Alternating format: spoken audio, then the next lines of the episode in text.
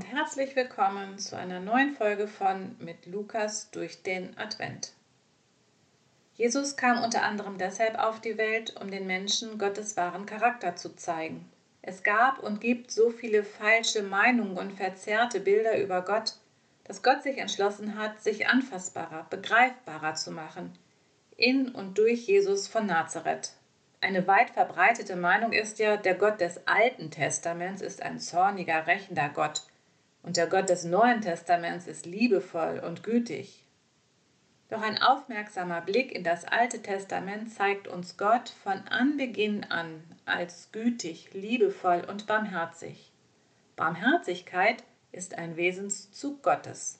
Die Pharisäer, also die Geistlichen in Israel zur Zeit Jesu, wollten in Einklang mit dem Wesen Gottes leben. Daher suchten sie nach Möglichkeiten und Wegen, dieses zu tun. Mit diesem Wunsch traten sie dann an Jesus heran und formulierten das mit folgender Frage, was sollen wir tun, um das ewige Leben zu erhalten? Jesu Antwort kennen wir schon. Du sollst Gott, deinen Herrn, lieben, mit ganzer Seele, mit ganzer Kraft und mit ganzem Verstand und deinen Nächsten wie dich selbst. Wenn ich dich jetzt frage, wer ist dein Nächster? Welche Antwort geht dir als erstes spontan, ohne nachzudenken, ohne Reflexion durch den Kopf? Bei den meisten werden das wahrscheinlich Familienangehörige oder Partnerinnen oder Freunde sein. Es gibt ebenso Fragen, bei denen wir die Antwort zu kennen scheinen. Auch der Pharisäer wird eine Antwort im Hinterkopf gehabt haben, und dennoch fragt er Jesus, wer ist mein Nächster? Daraufhin erzählt Jesus das Gleichnis vom barmherzigen Samariter. Die meisten kennen die Geschichte wohl, deshalb gebe ich sie nur stichpunktartig wieder. Ein Mann ist unterwegs, er wird überfallen und ausgeraubt. Verletzt bleibt er am Straßenrand liegen. Zwei Tempelangestellte kommen vorbei und ignorieren ihn. Dann reitet ein Samariter vorbei, leistet erste Hilfe und sorgt dafür, dass der Verletzte in einem Gasthaus weiter versorgt wird. Wir werden der Tiefe und Brisanz des Gleichnisses nicht gerecht, wenn wir es lediglich als Aufforderung zu moralischem Handeln gegenüber Menschen in Not begreifen. Deshalb setzen wir mal zur tiefen Bohrung an. In unseren deutschen Bibelübersetzungen steht oftmals, der Samariter hatte Mitleid. Luther übersetzte, es jammerte ihn. Das kommt der Bedeutung des Urtextes wesentlich näher. Lukas nutzte an dieser Stelle den Ausdruck splanchnitzomai. Das bedeutet in etwa, es drehte ihm die Eingeweide um. Was für ein kraftvolles und bildhaftes Wort. Alle, die schon mal heftige Magen-Darm-Schmerzen hatten oder Nierenkoliken, die wissen, wie schmerzhaft es ist, wenn sich die Organe schier umzudrehen scheinen. So also fühlte sich der Samariter, als er den Verletzten fand. Was tun Menschen, wenn sie derart schlimme Schmerzen haben? Sie werden aktiv. Wärmflasche, Kümmeltee, Schmerztabletten, Arztbesuch, egal. Hauptsache, wir tun was dagegen, damit die Schmerzen aufhören.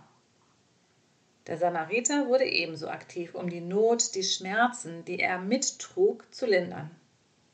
Es heißt ja auch, im deutschen Wort Barmherzigkeit stecken zwei Substantive, der Arm und das Herz. Das Herz wird angerührt, es schmerzt, und der Arm wird aktiv, um den Schmerz zu lindern.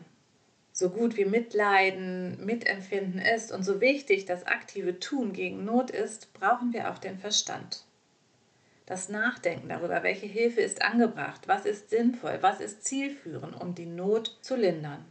Jesus ließ das Elend der Menschen an sich heran und er entschied sich zu helfen. Doch er half nicht unüberlegt. Wir lesen zwar nirgendwo in der Bibel, dass Jesus nachdachte, was zu tun sei, doch an seinem Handeln können wir erkennen, dass er überlegt handelte.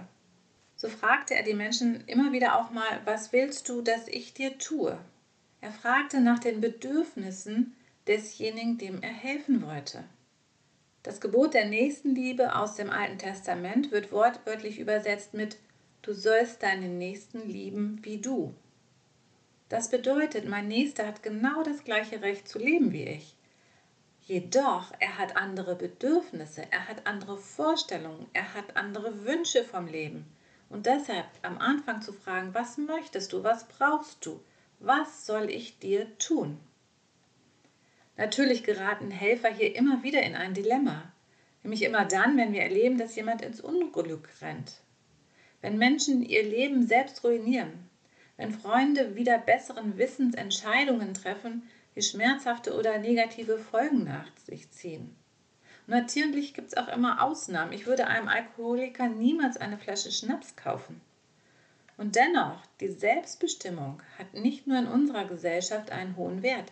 Schon in der Bibel erfahren wir, dass Gott jedem Einzelnen die Wahl überlässt, eine Entscheidung über den Verlauf seines Lebens zu treffen. Leben und Tod lege ich vor dich, Segen und Fluch. Wähle das Leben, damit du lebst. Und natürlich gibt es auch immer wieder Situationen, in denen wir nicht erst fragen, sondern gleich handeln müssen, wie in unserem Gleichnis hier. Da lag auf der Hand, was der Verletzte brauchte. In diesem Gleichnis erkennen wir noch eine weitere Facette, was barmherzig handeln bedeutet. Der Samariter leistete konkrete Erste-Hilfemaßnahmen und gab dann dem Verletzten die Möglichkeit, wieder eigenverantwortlich zu leben. Hilfe zur Selbsthilfe. Denn es besteht doch immer die Gefahr eines Abhängigkeits- oder Machtgefälles, und dem gilt es vorzubeugen. Denn nur in einer Gemeinschaft, in der der Helfer und die, denen geholfen wird, sich gegenseitig helfen, wird der Akt der Hilfe nicht zur Herrschaft über die, denen geholfen wird. Von Barmherzigkeit gilt daher die drei H-Regel. Herz, Hirn und Hand. Mit einem weiteren Aspekt kommen wir in die tiefere Bedeutung des Gleichnisses. Der Pharisäer fragte, wer ist mein Nächster? Jesus fragte, nachdem er das Gleichnis erzählt hat, den Pharisäer, wer ist dem Verletzten der Nächste geworden? Vor dem Raubüberfall waren sich der Verletzte ein Jude und der Helfer ein Samariter nicht bekannt. Und nicht nur nicht bekannt, sie gehörten sogar zu Volksgruppen, die miteinander verfeindet waren und die miteinander konkurrierten. Es ging um diese identitätsstiftende Frage, wer sind die wahren Nachkommen Abrahams? Man mied den Kontakt zueinander. Es war verboten, miteinander zu reden. Man ging sich aus dem Weg. Und ausgerechnet ein Samariter hilft einem Juden in diesem Gleichnis. Die Empörung der Zuschauer können wir kaum nachvollziehen. Deshalb, Jesus geht mit dieser Erzählung weit, weit, weit über diese Bitte, hilf Notleidenden hinaus. Er sagte damit, hilf auch denen, die du ablehnst. Überwinde deine Vorurteile. Überwinde deine Abneigung. Überwinde deine Furcht, unrein zu werden. Zwar weisen wir diese Haltung von uns, aber wenn wir ganz ehrlich sind, steckt es doch auch in uns. Die haben doch selber Schuld. An denen mache ich mir die Finger nicht schmutzig. Das sind nur Schmarotzer.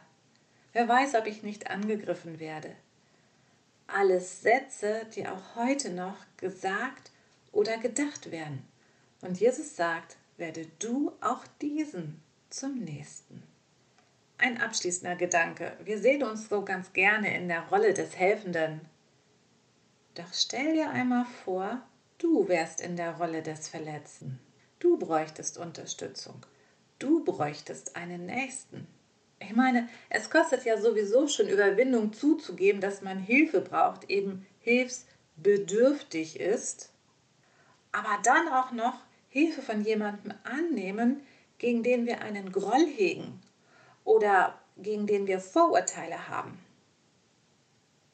Würdest du das machen oder würdest du eher sagen, bevor ich von dieser Person Hilfe annehme, bleibe ich lieber liegen, ich lasse mir nicht helfen, ich ertrage weiter mein Unglück, meinen Schmerz.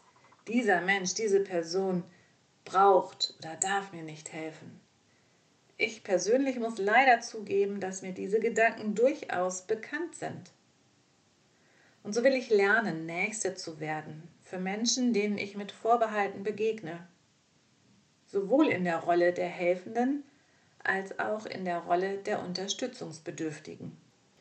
Ich danke euch, dass ihr zugehört habt, wünsche euch einen guten Tag und freue mich, wenn ihr morgen wieder dabei seid. Eure Heike.